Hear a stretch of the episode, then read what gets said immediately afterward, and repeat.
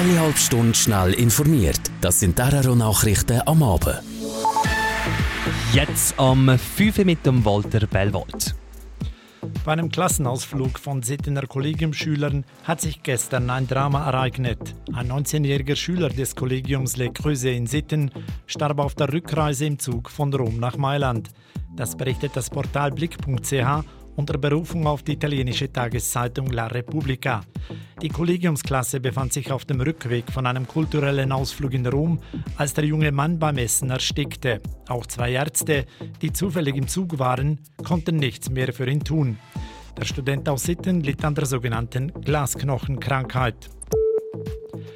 4 Millionen Franken. So viel will der Bund zusätzlich in den Herdenschutz investieren.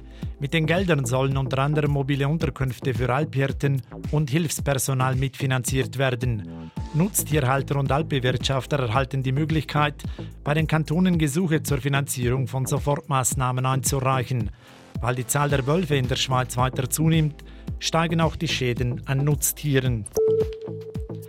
Bei einer Auseinandersetzung in der Wohnung eines Mehrfamilienhauses in Kerzers im Kanton Freiburg ist heute Nachmittag ein 31-jähriger Mann getötet und ein 44-jähriger schwer verletzt worden. Ein dritter Beteiligter wurde mit leichten Verletzungen am Tatort festgenommen, wie die Freiburger Kantonspolizei mitteilte. Die Umstände der Tat sind ungeklärt. Einen Tag nach dem erfolglosen Gespräch im Rentenstreit zwischen Frankreichs Regierung und den Gewerkschaften sind Zehntausende im Land zum Protest auf die Straße gegangen. Heute Nachmittag kam es in Paris, Lyon und Nantes zu einzelnen Ausschreitungen. Die Behörden rechneten bei dem neuerlichen Streik- und Protesttag landesweit mit bis zu 800.000 Demonstranten.